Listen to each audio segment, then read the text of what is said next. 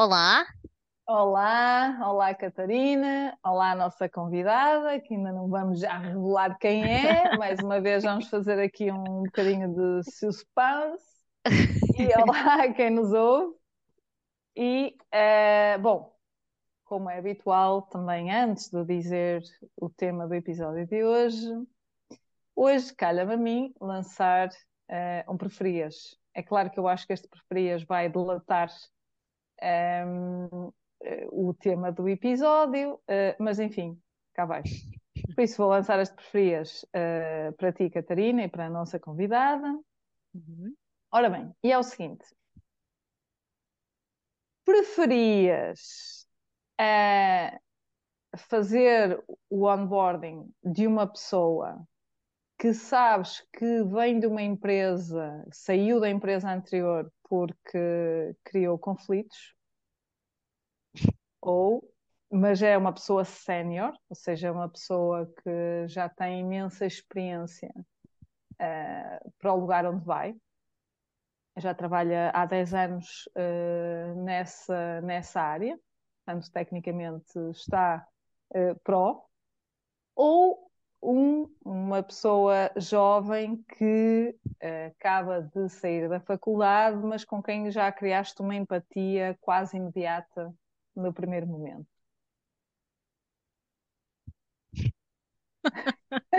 é bom este, não é?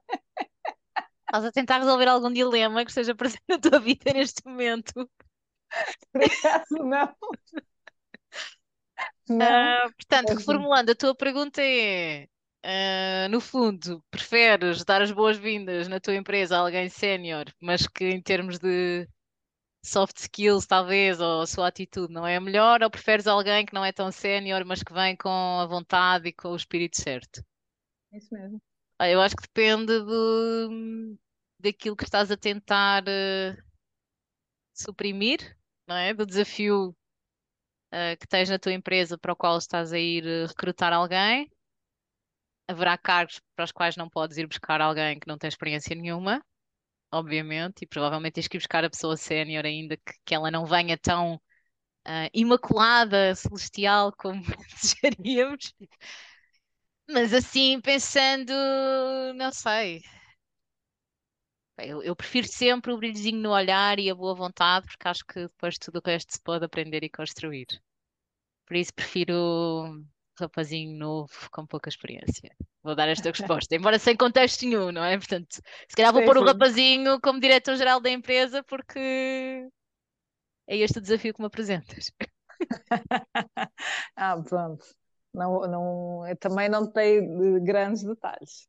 Estamos só a pôr aqui uma questão hipotética, generalizada, e vamos supor que era possível ah, colocar qualquer das pessoas no cargo. Muito bem. Ora bem, e Adriana. agora. Ah, Eu eu da- já disse o nome. Tudo bem, tudo bem. Não, mas eu sou da mesma opinião. Na verdade, é, já dá- eu já até adiantaria um assunto para a gente falar daqui a pouco, porque é, é muito mais fácil fazer onboarding de quem, de quem vem engaged, né, engajado aqui, para começar numa nova experiência, do que quem vem não tão aquecido ou não tão aberto a uma nova experiência. E aí a gente já deixa aqui um tema para a gente conversar hoje, que é o que nós podemos fazer para o pre-onboarding, não é? Para o pré-onboarding das pessoas, para tentar deixá-las já o máximo en- engajadas no, no, no processo de entrada de nova experiência. Boa. Interessante, vamos falar sobre isso. E agora que eu já te, já te introduzi, Adriana, parece-me justo pedir-te que te apresentes como deve ser. Bem-vinda, Ok. Adriana Macieira, obrigada por teres aceito o convite. Obrigada, obrigada a vocês pelo convite. É, eu gosto muito do podcast, então para mim uma honra estar aqui conversando com vocês nós. sobre esse é assunto. é. É, e, e- e eu adoro também quando eu posso participar dos, eh, dos eventos que vocês produzem para trocas de experiências, porque eu acho que são riquíssimas. Então, obrigada mesmo pelo convite. Bem, eu sou a Adriana Macieira, tenho 38 anos. Ahm, eu sou jornalista por formação, mas mudei minha Uau. carreira ao longo aí da, da trajetória e, e fui trabalhar com RH lá em 2010. Uh, desde então, trabalho com diversas cadeiras no RH, uma delas é a área de formação. Uhum. É, nesse momento, eu estou como Global Talent Management, Global Talent Manager, responsável uhum. por todo o management das áreas de talento aqui da Schroeder, que é uma empresa de iluminação Uh, que está aqui em Portugal, mas também está em outros 34 países. Uau. E dentro dessa, dessa área, uma, uma das minhas responsabilidades é cuidar aqui da formação em termos globais. Então, onboarding é um dos projetos que eu tenho neste momento para criar aqui um novo, um novo programa para a Schroeder. Muito bem. E é um grande desafio, Adriana. Podemos começar já talvez por esta pergunta. É um dos maiores desafios do teu cargo. Como é que é? É um desafio interessante no meu, na minha atual posição, porque, e aí já falando um pouquinho sobre a nossa realidade, como eu falei para vocês, a Schroeder está em 35 países. E neste momento nós não temos um programa formal de onboarding em escala global. Nós só temos iniciativas acontecendo localmente, então eu tenho níveis muito diferentes de entrega com relação a esse produto aqui para quem entra na, na Schroeder hoje.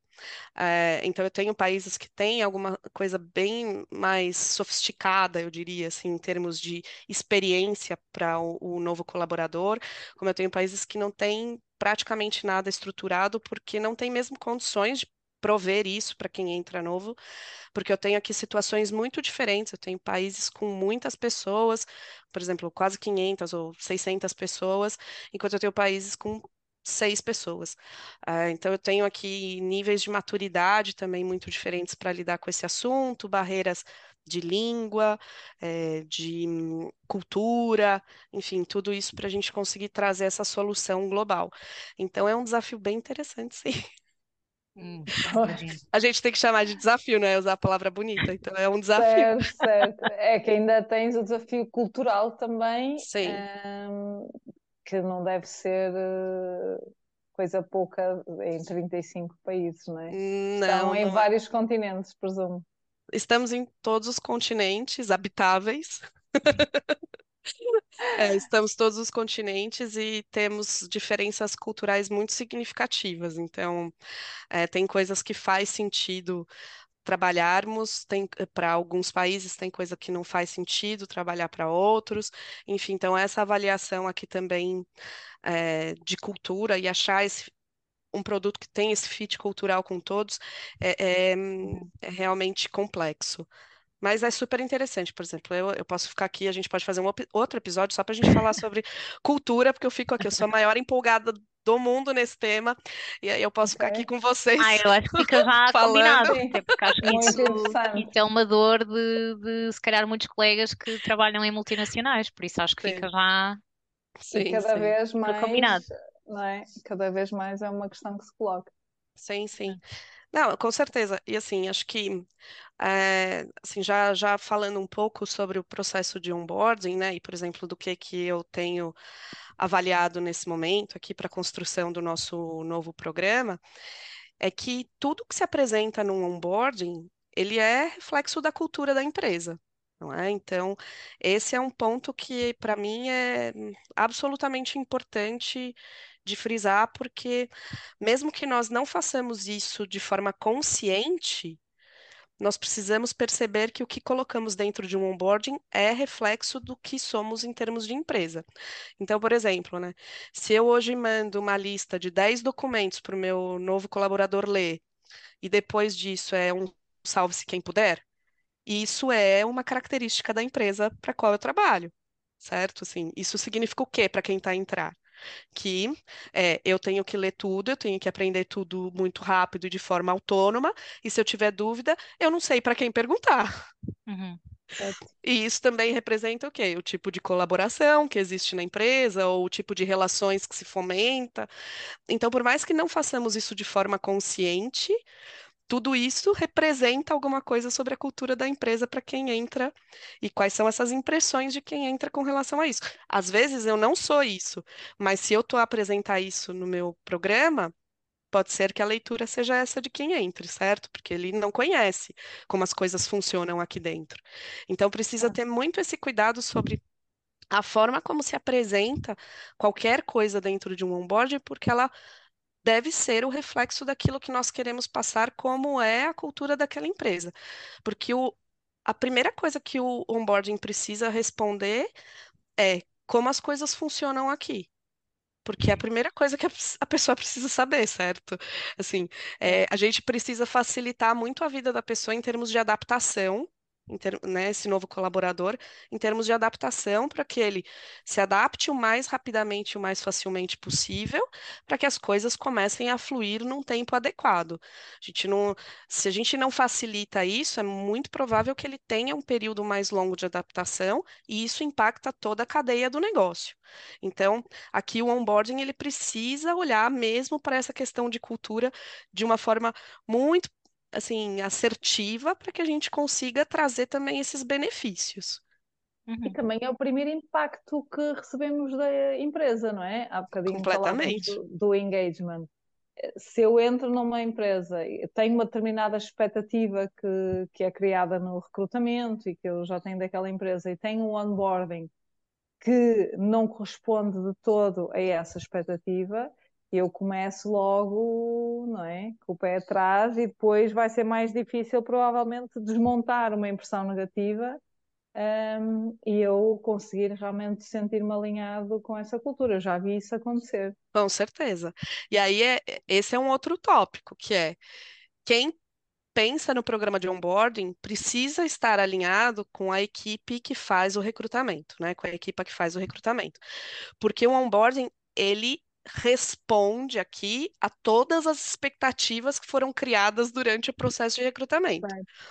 Então, é- precisa existir esse alinhamento para que não fique aqui eh, mensagens distoantes ao longo desse- de- dessa experiência do novo colaborador, né? E aí, aqui a gente já começa a falar um pouco sobre eh, Employee Journey, né? Que é uma coisa só, as coisas precisam estar todas conectadas. Então, desde o processo de recrutamento, também é importante começar a pensar quais são as mensagens que eu passo para esse atual candidato, futuro colaborador, para que a gente vai formando essa ideia sobre qual é a cultura que existe nessa empresa e o que que é esperado dele para que ele faça fit com essa cultura, não é? Então, aqui precisa ter um alinhamento, não são trabalhos separados, é, o trabalho do recrutamento não acaba é, quando dá o ok para a contratação da pessoa, né? Ou, ou não acaba quando faz o contrato em si e assina, porque as coisas têm que estar conectadas, né? Quem faz o recrutamento precisa ter essas mensagens todas alinhadas com quem está a fazer esse onboarding. Uhum. E tu deste um Ah. exemplo de, de, de algo que não deveria ser feito. O que é que tu dirias que, que deve absolutamente fazer parte de um bom processo de onboarding? Ou podemos até começar um bocadinho antes, como dizias há pouco, do pré-onboarding. O que é que, que é que não deveria faltar? É, eu acho que assim um, um bom onboarding ele precisa responder algumas questões, né? Acho que a primeira delas é conectado com essa questão da cultura, é em que que nós acreditamos aqui nesta empresa. É? Então, assim, não é só falar sobre os valores da empresa, porque os valores, provavelmente, se o candidato fez a lição de casa correta, ele foi lá no site e leu quais eram os valores, Uhum. não é? Mas o que que isso implica em termos de práticas dentro da, da empresa, para que ele perceba como é que isso funciona Como ali é que nos dentro. comportamos aqui? Exatamente, exatamente. Então, assim, já dando um, um exemplo, em uma das empresas para o qual eu trabalhei, eh, que foi uma startup, a gente começou a fazer o processo, o programa de onboarding logo desde o começo da startup. A startup ainda não estava nem lançada para o mercado, eh, então a gente ainda não tinha definido, não tinha feito o exercício de definir quais eram os valores da empresa. Eh, e aí, uma das coisas que eu coloquei no onboarding daquela empresa, quando, quando a gente estruturou, foi eh, que comportamentos vocês veem aqui para quem entra? A gente não está falando só de, dos valores da empresa, mas o que que é esperado aqui para vocês em termos, eh, por exemplo, o que que é esperado em termos de um dress code? Uhum. não é? Eu não vou, eu não preciso dizer para eles, ah, coloquem, é, vistam-se formal, ou usem calça social e camisa. Mas é, ah, qual que é a mensagem que eu gostaria de passar com relação a esse tema, por exemplo? Então, ah, é, ah, sinta-se você mesmo, você está, se a empresa permite isso, né, claro. É, é, a gente pode estar falando aqui de empresas que Claro, que exigem tem um dress code específico. um dress code mais formal, enfim, ou que usem uniforme, enfim. Hum. Mas é, qual que é a mensagem que eu quero passar com relação a isso? Ou seja, eu não, eu não, eu não estava falando especificamente de um valor, mas era de algo que é, era importante as pessoas saberem para começarem a trabalhar lá. E aí eu já, é, eu já respondo, né, conectando a pergunta anterior, que eu falei, ah, o que que é importante é, a gente falar, ter num processo de onboarding é o que que eu acredito aqui e o que que eu valorizo aqui. Não é que, é, por exemplo, eu vou falar de ética, integridade, enfim, são coisas que eu acredito como companhia. Quando eu digo eu, é companhia, né? Ou é, o que que eu valorizo aqui? Ah, eu valorizo as relações sociais, eu valorizo que as pessoas colaborem umas com as outras. Então, ah, então faz parte do seu onboarding, colaborador novo que você vá procurar pelas pessoas que são os seus contatos diretos, para que você marque uma reunião e, e comece a se aprofundar sobre como as coisas funcionam aqui, em termos de processos, em termos de áreas, enfim. Então, acho que esses dois pontos são os primordiais que o onboarding tem que, que responder com certeza.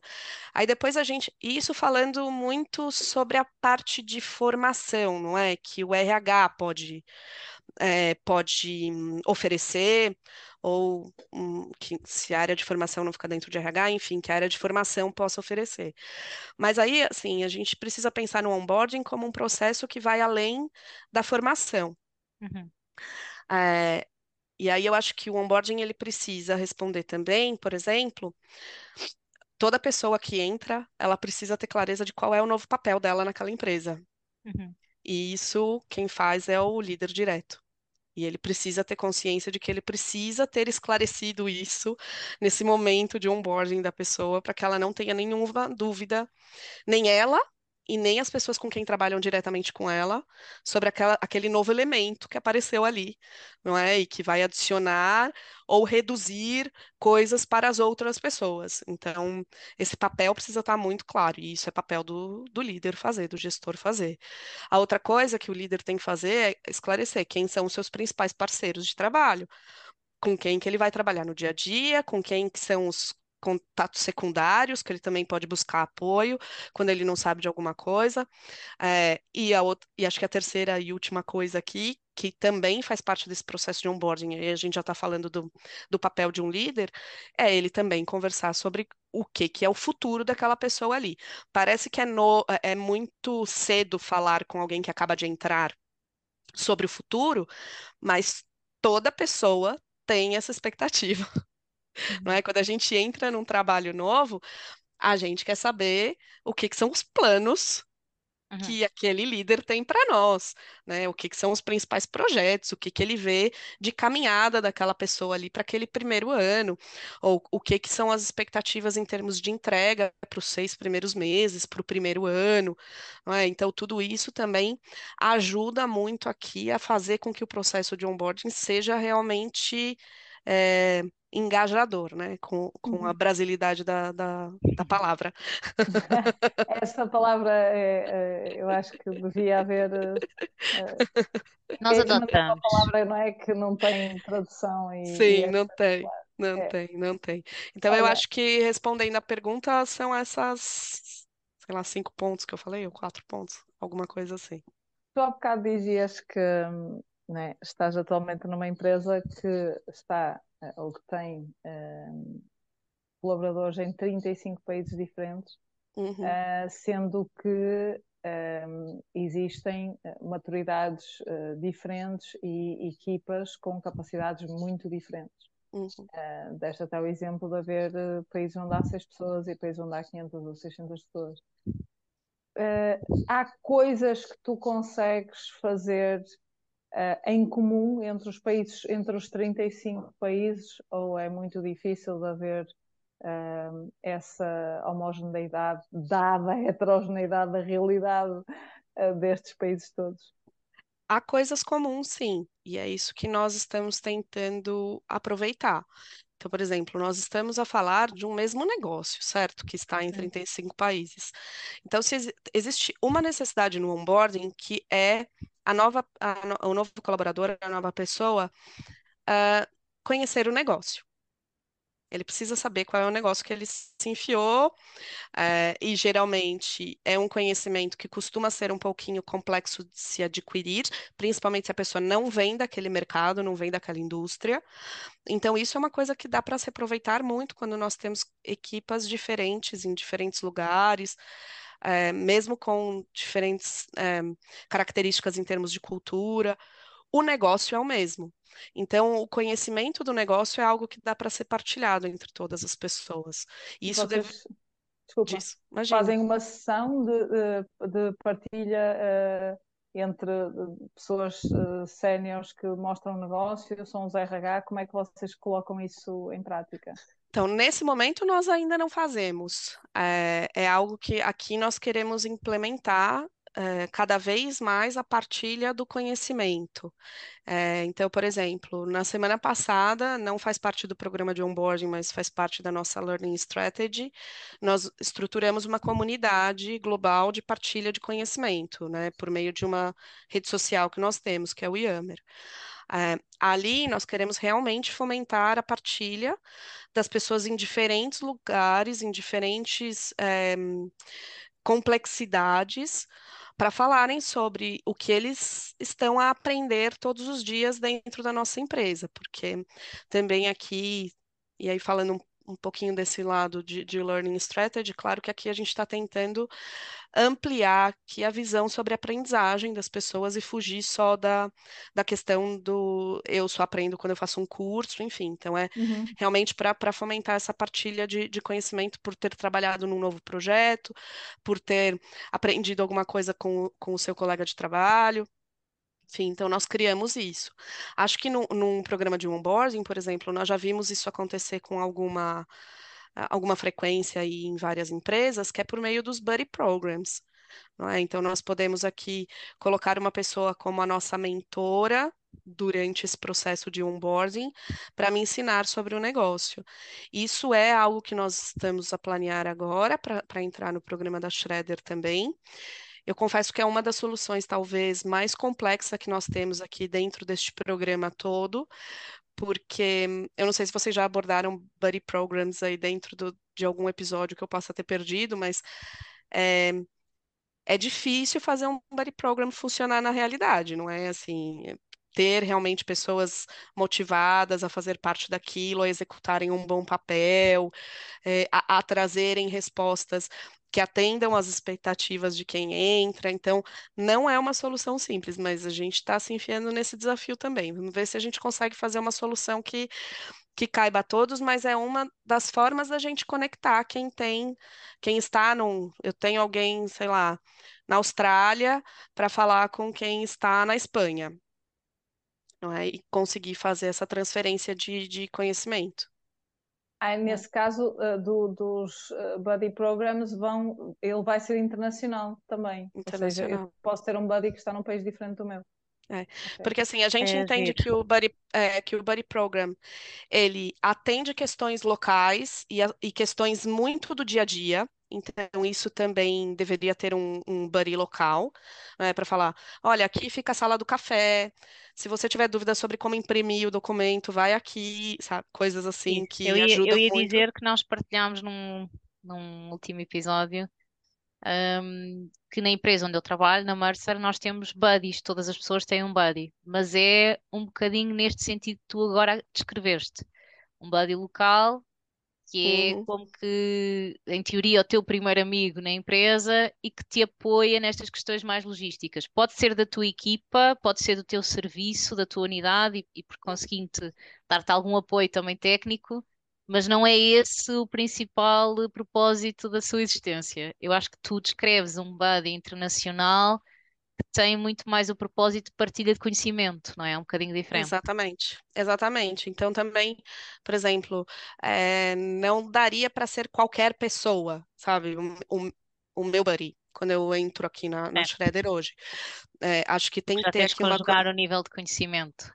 É, e não só isso, assim, acho que precisa trazer conexão com aquilo que eu vou fazer, Uhum. para que eu tenha, para que exi- exista aqui um engagement de ambos nessa partilha de conhecimento. Então, o ideal que nós estamos vendo nesse momento é que seja alguém é, que ou tenha a mesma função que eu em outro país, né, ou que seja da mesma área que eu em outro país, ou que faça parte dos mesmos tipos de projetos que eu em outro país, para que seja é quase como uma mentoria, não é? Assim, de, de técnica em termos de negócio, para poder ser mais uma referência para essa pessoa que está a chegar. Porque eu acho que esse é um dos benefícios de ser uma, uma empresa global.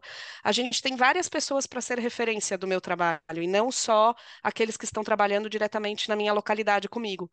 Né? Então, é isso que eu preciso aproveitar aqui nesse tipo de onboarding global, é conseguir criar essa conexão para que eu amplie também aqui as referências das pessoas. Isso também te permite jogar com estruturas que são muito maiores em comparação com as estruturas que são muito pequenas, não é? Ainda, ou seja, não tens que estar a retirar pessoas de estruturas tão pequenas para e aproveitar aquelas que Exatamente, já estão mais cimentadas e que já são mais complexas. Exatamente, exatamente. Eu, E, eu e mais coisas, ou, ou eh, mais, não sei se há mais coisas que vocês consigam ter entre todos, entre todos os países. Desculpa, Catarina, que eh, não tens que colocar outra pergunta. É, eu, eu posso te trazer um outro exemplo que talvez eu, eu trago lá das minhas outras experiências e que eu também estou tentar colocar aqui para para Schroeder, que aí não é só de outros países, mas é o envolvimento de outras áreas. ahm, nesse processo de onboarding. Então, eh, por exemplo, eh, vou dar um exemplo de como isso funcionou na prática em uma das empresas para a qual eu trabalhei. Ahm, o, o processo de, on, de onboarding, nós entendíamos que ele tinha diversos stakeholders, não é? Quando uma pessoa entrava, são muitos os mini processos que são começados dentro da empresa para que aquela pessoa funcione, não é? Dentro daquela empresa. Então, por exemplo, eu tenho uma pessoa do IT que precisa saber que uma nova empresa, que uma nova pessoa vai entrar para que ele faça é, o setup da, do computador daquela pessoa, do telefone, de, do e-mail, enfim, de todos esses processos.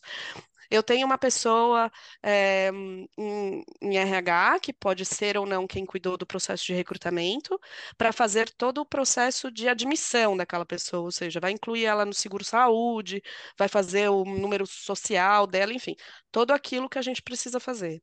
Eu tenho uma pessoa da área dela que vai trabalhar diretamente conectada a essa pessoa. Ou seja, eu tenho muitos stakeholders que precisam ser avisados que uma pessoa nova vai começar e que precisam desempenhar papéis com relação a esse onboarding. não é? Então, é, isso era uma coisa que eu, que eu considerei nesse, nesse processo de onboarding dessa outra empresa para o qual eu trabalhei, que eu acho que deu muito resultado, e é o que eu estou tentando trazer para cá também, que é todo, a gente criar esse processo e criar mensagens muito alinhadas para que todas as pessoas que estejam envolvidas nisso sejam comunicadas a tempo, sejam comunicadas com os- as mesmas mensagens, o mesmo padrão de mensagem para que tudo faça sentido fazer parte daquele onboarding, não é? Então, assim, é, não é só um e-mail que eu vou enviar para a pessoa do IT. Não, assim, nós criamos um template é, que estava conectado com o programa. Então, quando eles recebiam aquele template, eles já sabiam do que se tratava, então já agilizava o processo, né? Parece, parece um detalhe é, não relevante, mas que no fim vai criando é, essa conexão com o programa e vai fazendo com que as pessoas ajam adequadamente de acordo com a entrada de alguém. É claro que a gente aqui também muda essa abordagem se a gente tem 30 pessoas começando num mês, não é? Se a gente tem duas. Ah, precisa também adequar, ou se temos 100, enfim, dependendo se for uma rede de retalho, a gente tem muitas centenas, às vezes, de pessoas começando num único mês, e a gente precisa adequar os processos para que eles sejam é, fazíveis. é, de acordo com a realidade que nós temos nas empresas. Mas ter esse cuidado também com todas as pessoas que estão conectadas a, a essa nova pessoa que chega, também faz com que o processo seja muito mais impactador aqui para todos, assim, e, e arrume, é, e arrume não, mas que aumente esse engagement de todos. Então, por exemplo, é, é mais efetivo que um buddy fique mais motivado com a função dele quando tem todos os stakeholders também motivados ao mesmo tempo, criando aquele acolhimento. É, eu acho que acabas de tocar aí num ponto interessante que porventura, porventura não, acho mesmo que deveria vir no- na fase de pré-onboarding, se quisermos que o onboarding seja a partir do primeiro dia do colaborador, se quisermos Uhum, classificar assim, que tem a ver com essa comunicação e esse alinhamento, inclusive é da equipa para onde esse colaborador irá entrar, não é? Porque a chegada do novo colaborador abana de alguma maneira a estrutura e a dinâmica que já existe numa equipa. E, e há sim. quase um, digo eu, não sei, uma necessidade de reafirmar o papel de cada um e o papel que essa pessoa vai ter na equipa e como é que, como é que vamos trabalhar uns com os outros. Sim, sim. acho Não, com certeza. É, aí entra o papel do líder, muito Hum, também. É, não só o papel do RH, mas o papel do líder, de acho que primeiro trazer para a consciência daquela equipa, ahm, que é, é Como vocês gostariam que essa pessoa se sentisse aqui nesse processo de onboarding, nesses primeiros dias que ela está aqui conosco? Então, assim, ah, ou como vocês não gostariam que ela se sentisse? Porque aquilo é, talvez seja mais fácil até para direcionar o comportamento que eh, se espera das pessoas. É pensar, tá, eu não quero que ela se sinta perdida, então como eu devo. a- acolhê-la aqui a partir do momento que ela chega. Eu preciso reservar um horário na minha agenda, porque assim, eu já vi inúmeros casos de, de gente que chega no seu primeiro dia e a equipa toda, ninguém reservou um horário na agenda para estar com aquela pessoa, e ela senta na mesa e fica esperando, né, olhando para a parede. Porque, É, porque o computador não está pronto, sabe? coisas vi. nesse sentido. É, então, quando você avisa, tá todo mundo extremamente aware of, né, o que está acontecendo, é, geralmente o, o engajamento com todo o processo fica maior. Mas, e aí também tem o papel do líder de ter essa sensibilidade, que é aquilo. O que que muda também no papel das outras pessoas com a chegada desta nova pessoa, para que todos se sintam seguros a fazer esse acolhimento e entender que quem vem, vem para somar. Não é? Uhum. Então, acho que isso também tem, faz parte desse processo de onboarding e que foge da área de formação e do pré-onboarding, com certeza. Eu, eu tenho duas, assim, duas grandes perguntas que eu gostava que nós explorássemos aqui no episódio. Ahm, vamos ver se temos, se temos tempo. Uma pergunta. Uh, não sei se é uma pergunta, se é mais o reforçar de algumas ideias que já partilhaste, tem a ver com, independentemente do número de colaboradores da empresa, quer estejamos a falar de uma empresa muito grande, talvez até que acolhe muitos colaboradores com frequência, ou estejamos a falar de uma empresa muito pequenina, como aquela que referias de, de seis colaboradores, quais são as práticas que são indispensáveis? Eu acho que talvez tu já tenhas mencionado. Uhum. um, porque falaste muito a partir das perguntas que nos devemos colocar quando planificamos o onboarding, algumas das coisas assim relevantes que temos que garantir. um, mas haverá, haverá algo mais que, que gostasses de, de destacar? É, acho que a gente pode falar um pouco sobre um processo de onboarding que, assim, o, o processo ele pode durar uma semana, como ele pode durar um ano. Não é? Então, assim, é, acho que aqui a gente pode falar sobre só o processo de formação daquela pessoa que chega, e aí o que que deveria ter nessa formação, além do, do que é que acreditamos aqui e, e do que valorizamos aqui. Acho que com certeza a história da empresa, é, se for é, relevante aqui para o modelo de negócio, como ela ganha dinheiro, porque isso também é um fator muito relevante para as pessoas entenderem do negócio. E que Uhum. geralmente não é tratado no onboarding. sim. Então, terem uma assim, visão do todo, não é? Em vez de só daquele, é, daque- daquela pecinha da qual eles fazem parte, sim. exatamente. Então, por exemplo, ah, eu estou falando de uma empresa de retalho, vai. Ah, tá. Do retalho, a gente sabe que a gente ganha dinheiro porque vende produto em loja, mas assim, não é, não é isso que, que é a lógica do como ganhamos dinheiro, né? Assim, precisa falar, precisa ensinar para as pessoas o que que é margem, o que que é lucro, o, o que que denomina cada um para decisão de negócio, porque tudo isso ajuda a pessoa a entender qual é a indústria que ela está fazendo parte. Isso aqui é só um exemplo, não é? Uhum. E se a gente não trata isso no onboarding, é, ou a gente espera que a pessoa já chegue com esse conhecimento, ou então ela vai ter que aprender isso de alguma forma para ela poder é, ter um trabalho mais valioso para aquela empresa, não Sim, é? para ela Porque perceber como acrescentar valor, sim.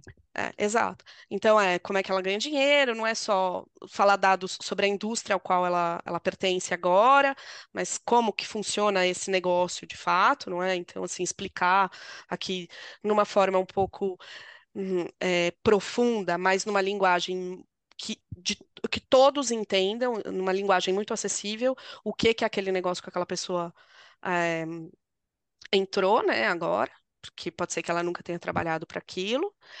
É, acho que a outra parte muito importante é falar daquelas temáticas que são muito relevantes para aquele negócio específico. Então, por exemplo, ah, se eu estou numa indústria, eu preciso falar sobre segurança e saúde no trabalho. Se eu estou numa empresa de IT, eu preciso falar sobre segurança de dados, enfim, é, aquelas, aqueles temas que permeiam o dia a dia das pessoas e que todo mundo precisa estar atento àquilo, para como funcionar. E aí a gente entra na principal parte para quem entra novo, que é o, o que que essa empresa tem que me afeta diretamente. E aí a gente está falando sobre as coisas de RH. E aí isso não pode faltar no processo de, de onboarding. Então é, como é que eu monto meus objetivos, se aquela empresa funciona por objetivos, como é que eu sou avaliado, é, o que que eu preciso fazer para crescer aqui dentro, eu, ou seja, eu tenho formações disponíveis para mim, onde eu procuro coisas para eu poder me atualizar, para pensar na minha carreira, quais são os meus benefícios, ou seja, tudo aquilo que é o eu. Não é? A gente saiu daquilo que é a empresa e, e desce para o eu. Então, Uhum. isso não pode faltar para mim de jeito nenhum no onboard. No meu caso atual, essa parte, eu, eu como RH global, vou entregar muito pouco. É, eu vou ter que deixar isso para quem é o RH local fazer, não é? Então, assim, a- tá aí um- mais uma complexidade do meu projeto, porque eu tenho que garantir que o RH local esteja alinhado com todas as mensagens do restante para que ele passe todos esses, eh, esses top, por esses tópicos, eh, reforçando as mesmas coisas que eu quero reforçar na parte global, né, na perspectiva global. Ok. Então, uma só meia pergunta antes, antes de ir à segunda, eh, que é um bocadinho, Vanessa, aquilo que tu perguntavas no, no último episódio, que é ok, mas e quando temos só cinco ou seis pessoas numa empresa e elas não têm tempo para parar e, e fazer isto?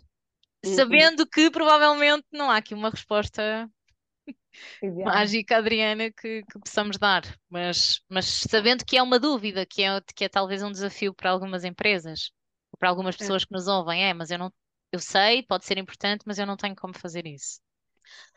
Provavelmente tem muita gente que não tem essa capacidade mesmo. Uhum. E aí eu acho que a preocupação que a empresa precisa ter é que eh, a nova pessoa tenha acesso àquilo que ela precisa para executar o trabalho dela, porque ela vai precisar aprender autonomamente como as coisas funcionam. Então, que pelo menos ela saiba onde estão as coisas que ela precisa, as informações que ela precisa, e que, de certa forma, as pessoas com que trabalham, né, com quem ela trabalha diretamente ali, estejam também disponíveis para responder perguntas ao longo da jornada, né? Porque vai ter que garantir que ela tenha esse processo autônomo mesmo. Então, acho que é isso que tem que ter mais foco. Não dá para fazer milagre, claro, não é? Uhum. É, mas é ter fácil acesso à informação, porque eu acho que é, essa é a principal questão do onboarding, né, gente? Assim, quando a gente está falando de alguém que entra num lugar novo, o que essas pessoas precisam é informação para ela conseguir entender o que é esperado dela e reagir àquilo para se adaptar ao que vem, não é? Uhum. Então, acho que esse que é, que é a principal questão. Há coisas que, que vocês conseguem fazer nas, ah, nos países que têm estruturas maiores que não conseguem fazer hum, uh, naqueles que, que, ainda estão com o negócio uh, em, em, fase de, de, de, consolidação ou de crescimento, ah, claro. pequenas? Sim, sim. Bom, a começar por óbvio, nós temos diferenças de orçamento, não é? Entre, entre os países, porque se a maturidade é. do negócio é diferente, é claro que a gente vai lidar também com diferentes orçamentos disponíveis para iniciativas de gente, não é? Então, para as pessoas. Então, isso é, tem muita diferença. Então, é, o que nós também vamos ter a partir do momento que a gente tem aqui um programa global, é conseguir atingir principalmente quem está nesses países que não consegue ter muita coisa, porque o negócio não permite ainda, não é? Então, é, aqui nós entramos com um papel muito mais forte até do que para aqueles países que já têm uma estrutura madura, ou seja, que já tem, por exemplo, inúmeras outras atividades de formação, é, já tem um processo até de onboarding instituído localmente. Então, para esses países, a, a, nossa interferência acaba por ser até muito menor do que para aqueles que são mais necessitados, eu diria, não é? De atenção. Porque não conseguem mesmo, na estrutura que tem hoje, não conseguem. Eu tenho país hoje que não tem nenhuma pessoa full-time em RH, por exemplo. Ah, então... Pois, e, e, eu acho que ainda assim eh, essa realidade é a realidade uh, de muitas pequenas empresas Sim. em Portugal. Sim. Não há um departamento de RH, é. há, há uma pessoa que faz processamento de salários. É, é. Exato. E aí, para mim, assim, para essas, para essas empresas que são pequenas é, e que não têm uma estrutura dedicada a fazer um onboarding, o que eu faria estando numa empresa dessa? É colocar todo mundo nessa mesma página de qual é a sua responsabilidade no onboarding de uma pessoa nova. É? Então, assim, eu sou líder dessa pessoa, eu vou ter essa e essa, essa responsabilidade. Você é, é par direto dessa pessoa, você tem essa, essa e essa responsabilidade. Você que não, não, tá, não trabalha diretamente com essa pessoa, qual que é a tua responsabilidade? Né? Todo mundo vai ter uma responsabilidade nesse onboarding compartilhado. Assim, né? O onboarding, ele não é só a formação. Uhum. Né? A formação, ela até aqui para esse tipo de realidade, ela acaba por ser um luxo. É. Não é? é? o onboarding não é só isso, ele é um processo, não é? Então, assim, é desde lá da experiência do candidato, que já está sendo inserido naquela cultura, naqueles processos, ele já está a ver como as coisas acontecem. Então, assim, ele já está sendo, né, é, inserido mesmo, né? Que é, que é o, uhum. se a gente puder traduzir aqui, né? Esse onboarding é, é, é adaptado a tudo aquilo, até ele se sentir de fato adaptado para para funcionar sozinho, né? Para tipo, passar aqui um momento de, de namoro. Boa. Acho, acho que é uma, uma ótima resposta e sim um jeito de conselho também para quem possa, possa estar a viver essa realidade. E a outra, não sei se é uma questão, é mais um tema que eu gostaria de trazer para nós as três conversarmos um bocadinho sobre isto, porque é uma coisa que me apoquenta e que nos últimos meses me tem apoquentado muito, que é, hum. que é a formação em específico, a formação relacionada diretamente com as tarefas, com as responsabilidades que aquele colaborador vai assumir, que muitas vezes inclui ele aprender coisas técnicas novas, não é? Que ele, que ele não sabia. Uh, ou perceber os processos de como é que nós fazemos as coisas aqui.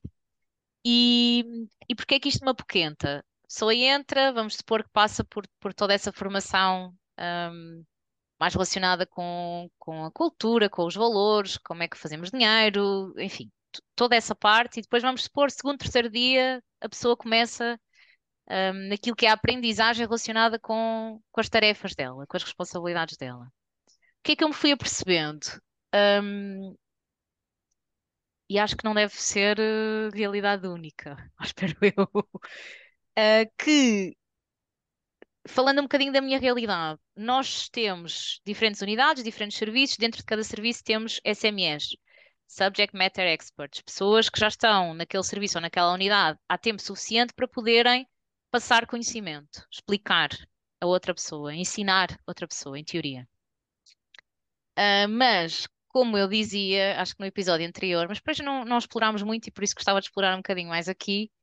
Uh, nós percebermos muito determinado tema e já trabalharmos há muito tempo com, com determinadas tarefas, não significa que as saibamos explicar adequadamente ou ensinar adequadamente a uma pessoa que entra nova. Um, e eu gostava que nós pudéssemos falar um bocadinho sobre isto. Como é que nós garantimos que a formação é eficaz e ajuda realmente as pessoas que estão a chegar a aprender qualquer coisa que é nova para elas? Eu tenho pesquisado um bocadinho sobre isto, um bocadinho tentando perceber como é que isto se faz, para além de senta-te aí à minha frente e eu explico-te e tu ouves e depois vais aplicar. Como é que isto se faz de maneira diferente? Uh, mas gostava um bocadinho de ouvir a vossa opinião sobre isto, a vossa experiência. Eu acho que, primeiro, é importante que essas pessoas, uh, esses SMEs, tenham formação sobre como dar formação. Uhum. Uh, e já tivesse experiência na prática, ou seja, de formar, e tu também, Catarina, não é? De formar muitas pessoas uh, grupos inteiros dentro de empresas um, para uh, eles poderem ser formadores, não é?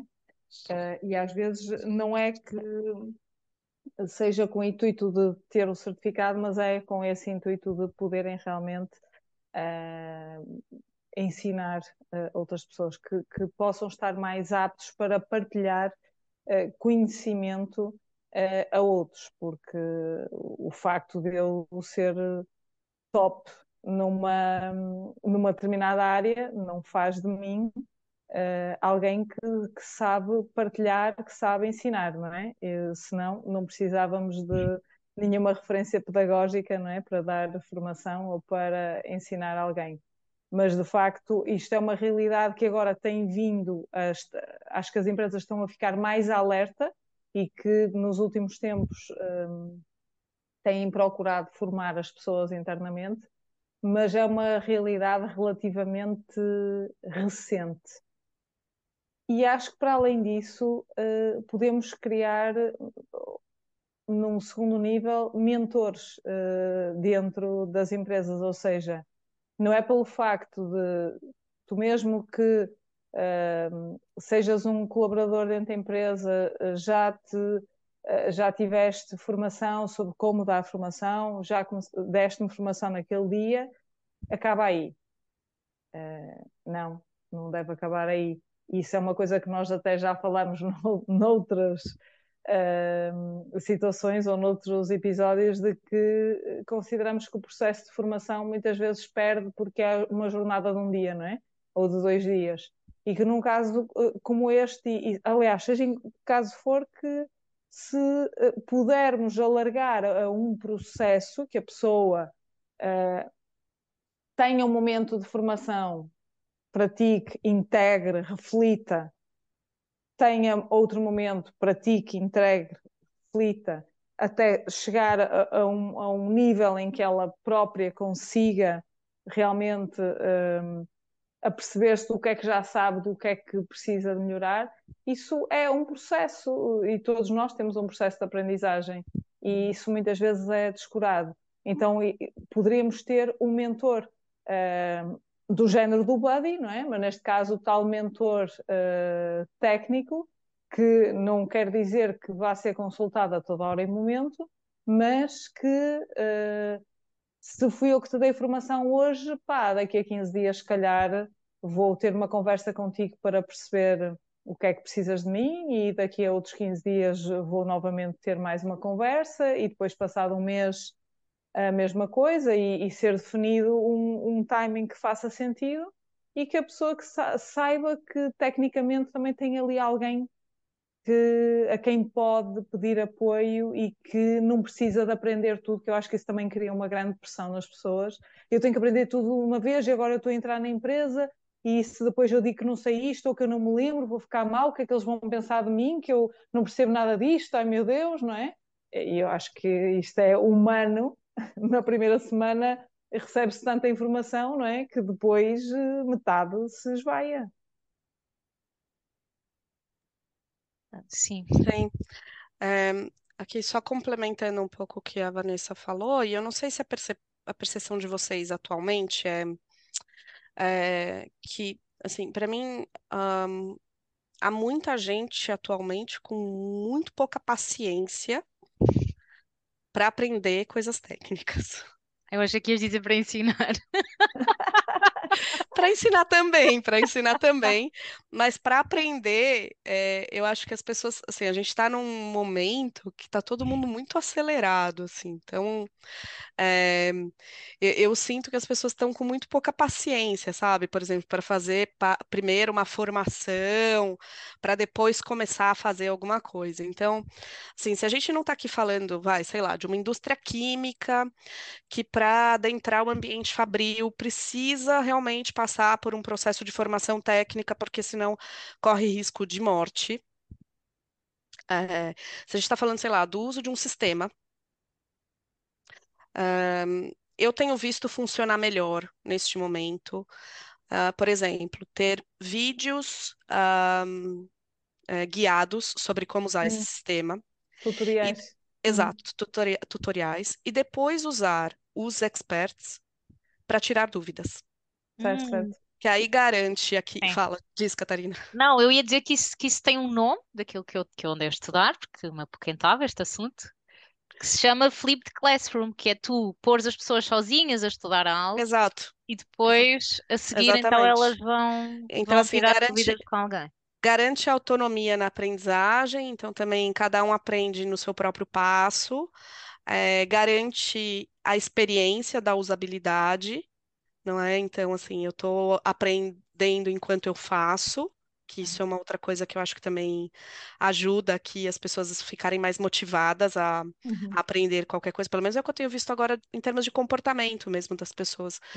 É, a e aí de usar o tempo daquele que é expert de forma mais eficiente mesmo Não possível. para Então, passar conteúdo teórico, não é? Estamos alinhadas não, Uhum. para isso, que é uma coisa realmente que acontece ainda bastante. ou depois fazer aqui um passo a passo guiado junto com a pessoa, porque ela não conseguiu mesmo chegar lá sozinha, ou então para tirar essas dúvidas sobre o que que pode fazer diferente ou o que que pode fazer melhor, enfim, a partir a partir de- desse, con- desse conhecimento pré-conquistado, Uhum. não é?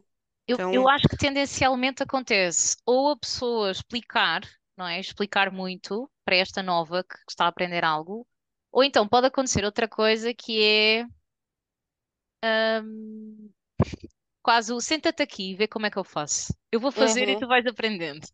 exato, Isso, exatamente. em teoria, é uma técnica, não é? Que nós chamamos de shadowing, mas que eu acho Uhum, que também tem que ter algumas regras para funcionar, porque senão a pessoa está só ali ao lado a uhum, tentar perceber o que é que está a acontecer em tempo real, sem, sem espaço para pausas, para colocar dúvidas e para ela experimentar e um bocadinho testar o passo a passo do que está a acontecer.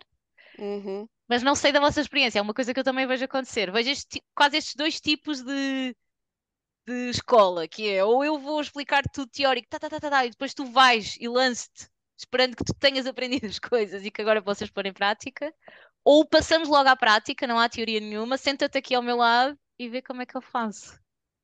sim. Eu, eu vejo acontecer também muito disso. É, e acho que tem que tentar tirar proveito dos dois modelos, não é? Então, assim, é, acho que tem que se policiar muito para aqueles, para aquelas formações técnicas não serem tão maçantes, não serem tão longas, é, e terem quebras ali ao longo do- da- das explicações para que, para que a gente não perca as pessoas no meio daquilo. É, e, e se for job shadowing que siga pelo menos algum, alguma estrutura, né? Assim, que responda algumas perguntas, que tenha alguma eh, preocupação em responder A algumas pessoa saiba o que perguntas, é que né? está a observar também, não é? E que ela tenha Exatamente. tempo, talvez, de ver em tempo real, mas depois de ver de forma mais pausada, um bocadinho aquelas fases do, Uhum, do método demonstrativo, não é? Primeiro vês em tempo real, depois vais ver passo a sim. passo, depois já fazes e eu Junto. acompanho-te, depois já fazes Uhum. sozinho, não é? Fazemos quase um reverse job Uhum, shadowing. Sim. Hum, acho importante, sim. Eu, eu li algumas coisas sobre, lá está, Flipped Classroom, job shadowing, hum, aprendizagem profunda, que é um bocadinho o que tu, o que tu dizias de aprender ao mesmo tempo que vamos fazendo, não é? Primeiro tem uma- um conceito teórico, mas depois vamos testar e a seguir vamos tirar dúvidas sobre o que acabámos de fazer, hum, colocar muitas perguntas. Eu acho que a chave eh, que muita gente não percebe é que a aprendizagem não se dá porque tu estás a ser exposto a uma coisa nova que alguém te está a explicar. A aprendizagem dá-se, sim, quando és exposto, mas quando integras aquilo e quando és capaz de ir buscar, de invocar, de tu explicares ou de tu utilizares o processo, a ferramenta. Uhum. Uhum. Um, e até esse ciclo estar terminado, não é? Não se pode considerar que a pessoa aprendeu. Mas eu acho que isto é uma coisa que nos vem de sempre, da escola, não é? É desde sempre assim. Eu expliquei, portanto, se eu expliquei, está do vosso lado a bola. Vocês Uhum. devem saber pôr isto no teste. Sim, Quando, quando não, enfim, não, sim. não é assim que funciona. Que é aquela tal discussão da diferença entre estudar e aprender, não é? Isso, sim, Certo. sim. E Que não aí, significa que eu estou a aprender se- só porque eu estou a estudar. eu acho, Adriana, que tu falavas na falta de paciência, eu acho que há falta de paciência em geral, eh, de quem explica entender que o facto de ter explicado não quer dizer Que a pessoa que- aprendeu. exatamente, e que não Uhum. quer dizer que não tenha. A- que criar um hashtag. muito, não é? Ouço muito isto, que é não, quer, não, não aprendeu, foi porque não quis, porque não se interessou. Porque eu expliquei já, já repeti a mesma coisa mais que uma vez, e muitas Sim. vezes usam exatamente o mesmo método. Não Portanto, estava a prestar primeira, atenção. E eu vou repetir exatamente a mesma coisa da mesma forma. Mas um bocadinho mais agressiva, num tom um bocadinho mais agressivo, que é Exatamente. para a pessoa ainda ficar mais desconfortável. Exatamente. E vou esperar um resultado diferente. Exatamente isso. Sim. Complicado. E, e aqui acho que só uma, uma última questão, se a gente ainda tiver tempo, né? Uhum, Até para falar sobre o onboarding, que me veio agora na cabeça, que é, é, em todas as empresas para as quais eu já trabalhei, eu sempre ouvi reclamação é, dos líderes do tipo, ai, mas essa, precisa- essa pessoa precisa fazer tudo do onboarding.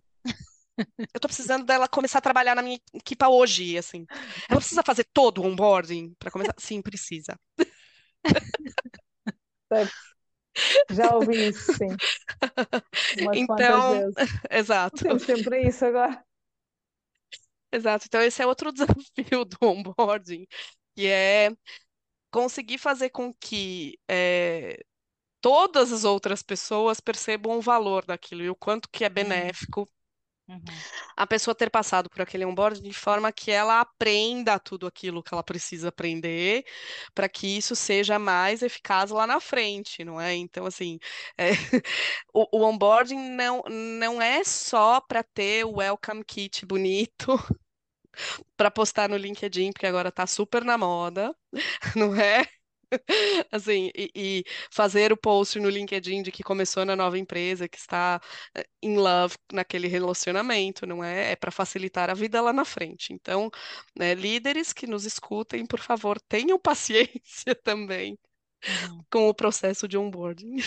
Uhum. Eu estava agora aqui a lembrar-me que já ouvi eh, na mesma empresa, empresa grande, eh, pessoas a dizerem que fizeram parte do processo de onboarding passado seis meses de lá estarem, outras passado três, outras passado quatro. Ah, sim, essa é ótima. Podemos, podemos guardar algumas sessões do onboarding para o verão. Como se, Isso, como se não exato. fosse algo que tem que vir no início, porque é o onboarding da pessoa. E as pessoas, eh, como a gente diz na gíria, não é? Amanharam-se até lá e foram descobrindo por elas próprias o que tinham que descobrir e outras coisas que calhar não descobriram e, Sim. e pronto. É, E- esse é um, esse é um desafio gigantesco, assim, porque, por exemplo, é, cada vez mais as empresas tendem a criar experiências para o onboarding, não é? É, como parte desse processo de aprendizagem e, claro, como ferramenta aqui para gerar um engagement ainda maior nessa pessoa que entra.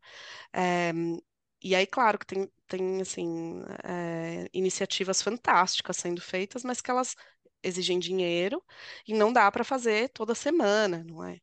E aí é um desafio mesmo conseguir responder aos desafios de negócio de integrar novas pessoas num tempo adequado, junto com ter experiências na sua chegada. Então, isso é algo que precisa ser mesmo considerado, porque mesmo que a iniciativa seja fantástica, mas seja oferecida três meses depois que a pessoa iniciou, precisa avaliar o impacto disso, né? Se a percepção de quem participa é ainda positiva ou se gera a sensação de, nossa, agora acho que vocês estão um pouco atrasados, não Pois. é? Mesmo que tenha tido a melhor das intenções. E aí acaba por ser dinheiro jogado fora, é investimento mal feito. Porque em vez de trazer aqui um, um boost no engagement, não é? Pode De ser mais. contraprodutivo, não é? Porque Pode no gerar. não sente falta do que ela não sabia que deveria ter tido. Então, Uhum, talvez estejamos a levantar uma questão que não era uma questão. É, ou de não perceber o valor daquela ação e aí ter aqui leituras erradas sobre aquilo do tipo, puxa, vocês me tiraram dois dias do meu, do meu dia a dia de trabalho, eu tô cheia de coisa para fazer lá, porque já entrou no loop de projetos, já tá com a agenda lotada, né? Ah, eu tive que cancelar três reuniões super importantes que eu tinha para estar aqui e não gerou esse valor, E, e a sensação, não é? Ah, que a pessoa tem de dizer, poça, mas agora é que te lembraste de é, então. chamar, E aí a então, sensação é de perda de tempo e não de que está agregando valor. Então, isso é realmente. é, eu acho que é absolutamente necessário perceber o impacto que isso gera para perceber se vale a pena oferecer depois ou, ou não. Então, assim, se não dá para oferecer depois porque gera um impacto negativo, ou se não gera o impacto esperado versus o orçamento gasto, não é? É, então, vamos ter que pensar em outra solução. Não, infelizmente, algumas ideias são fantásticas, mas elas acabam por não ser aplicáveis, então é bem. difícil. Bom, o tempo passou muito rápido. Estou aqui a olhar para, para as horas. sempre, sempre. Há algo sobre o qual não tínhamos falado, Adriana? Olha, acho que só tem um, um pontinho para a gente finalizar rapidamente, que eu vejo como muito importante no processo de onboarding, que são check-ins regulares ao longo dessa jornada. Uhum, E aí, não falando só sobre o processo de formação da primeira semana, uhum, uhum. mas ali ao longo do primeiro ano desta pessoa, porque acho que até a gente fazer um ano, a gente ainda se sente meio novo, a gente ainda tem a, a desculpa de falar que é nova na empresa, não é? Então, assim, é, de se fazer esses check-ins com essa pessoa para perceber se as coisas estão caminhando bem, se ela precisa de mais algum suporte, é, se ela não teve alcance a alguma informação que, que era necessário para o dia a dia dela. É, acho que isso é, é fundamental. E a outra coisa fundamental, é, e que eu vejo que tem feito muito impacto também, é criar iniciativas dentro do processo de onboarding que conecte quem entra com o top management da empresa. Porque isso também faz muito impacto no engagement. É, então, por exemplo, sei lá, fazer um, um pequeno almoço com o CEO, é, ou com, com a diretora de alguma área, ou, enfim, né, com aquelas pessoas que que são referência para aquela pessoa que entrou, para ser apresentada, para ter um momento ali de conversa informal, de elas poderem perguntar o que elas quiserem sobre a empresa, de terem esse canal aberto também e delas se sentirem ouvidas. Então, isso eu também tenho visto funcionar muito e é algo que aqui para nós também nós vamos implementar. Muito bem. Parece-me excelente. Deixa-me só fazer uma, uma Uhum. pergunta muito rápida sobre a primeira sugestão que deixaste, que tem a ver com os check-ins. Tens, tens uma ideia clara sobre quem é que deveria fazer isso? Achas que deveria ser o líder? Sim ou não? Acho que, acho que tem check-in que tem que ser o líder, acho que tem que ser, tem check-in que tem que fazer o RH, acho que tem que check-in que tem que fazer os dois juntos. Porque acho que às vezes delegamos esse trabalho ao líder, mas pode dar-se o caso de, de uma terceira pessoa fazer bem Uhum, à relação e ao engagement daquele colaborador, não é? Sim, Às vezes a questão até é o repente, líder, não é? é, assim, Então e por fica sem exemplo, mais ninguém com quem falar e o uhum, mundo dele acaba ali. alguém pode ser útil para o RH para fazer um check-in, é o buddy. Certo, por exemplo, sim. Uhum. Ele Uhum. pode trazer para o RH informações relevantes, não, não de ser, não sei se vocês têm o termo aqui em Portugal, de ser dedo duro, sabe aquela pessoa que denuncia as pessoas, sabe, conta, faz cosquice das pessoas? Não, não é isso. Mas é de falar, olha, ah, essa pessoa sentiu que ela não, não teve informações sobre as políticas no tempo adequado. Então, isso é algo que pode ser diferente para a próxima pessoa que entra, né? Alguma coisa nesse sentido. Então, buscar esse feedback também dos buddies é um, é um canal aqui de mão dupla, que, que ajuda muito o RH a fazer melhorias aqui no processo de onboarding. faz todo sentido, porque as pessoas às vezes abrem-se de uma forma diferente, não é? Com um Com certeza, com certeza. o líder ou com os É. aliados. E se conseguiu criar essa confiança, essa relação de confiança com o Buddy, provavelmente é, vai, vai existir aqui abertura de falar alguma coisa que poderia ter sido diferente, ou alguma coisa que faltou, sabe? Até pelas perguntas que os, que os novos colaboradores fazem aos buddies, é, se bem facilitados, né, aqui numa conversa com o RH, o RH consegue pegar essa percepção, não é? Então, por exemplo, é, que tipo de pergunta, Buddy, me diz que tipo de pergunta que o seu é, novo colaborador te trouxe. Ah, ele perguntou onde ficava a casa de banho. Ele perguntou é, o que que ele precisava fazer para aceder àquele, hum, a- a- aquele SharePoint que nós temos. Ele perguntou é, se ele precisava vestir um item de segurança para entrar num lugar. Enfim, é, esse tipo de coisa gera insumo para nós pensarmos o que que falta dentro do onboarding ou o que está demais dentro do onboarding também. Enfim. Certo? Uhum. Muito interessante. Boa, muito bem. Gostei muito da conversa, Adriana. Gostaste de estar aqui connosco? Eu adorei, mas eu falo muito, não é? Desculpa. enquanto dizia, nós atropelamos às vezes um bocadinho com esta ânsia de eh, surgem estas perguntas e nós queremos muito partilhar e saber mais Sim. e, eh, e pronto. E, às vezes eh, é este entusiasmo todo que faz com que a gente se espalhe um bocadinho no tempo. Sim. mas pronto, não conseguimos às vezes ultrapassar e pensamos sempre no máximo de partilha possível que conseguimos sobre um tema e mesmo assim fica sempre esta sensação, ainda havia tanto por dizer, mas pronto, há de ficar para outra vez. Sim, Muito sim. obrigada. Obrigada, Obrigada a vocês, obrigada a vocês pelo convite, adorei estar aqui.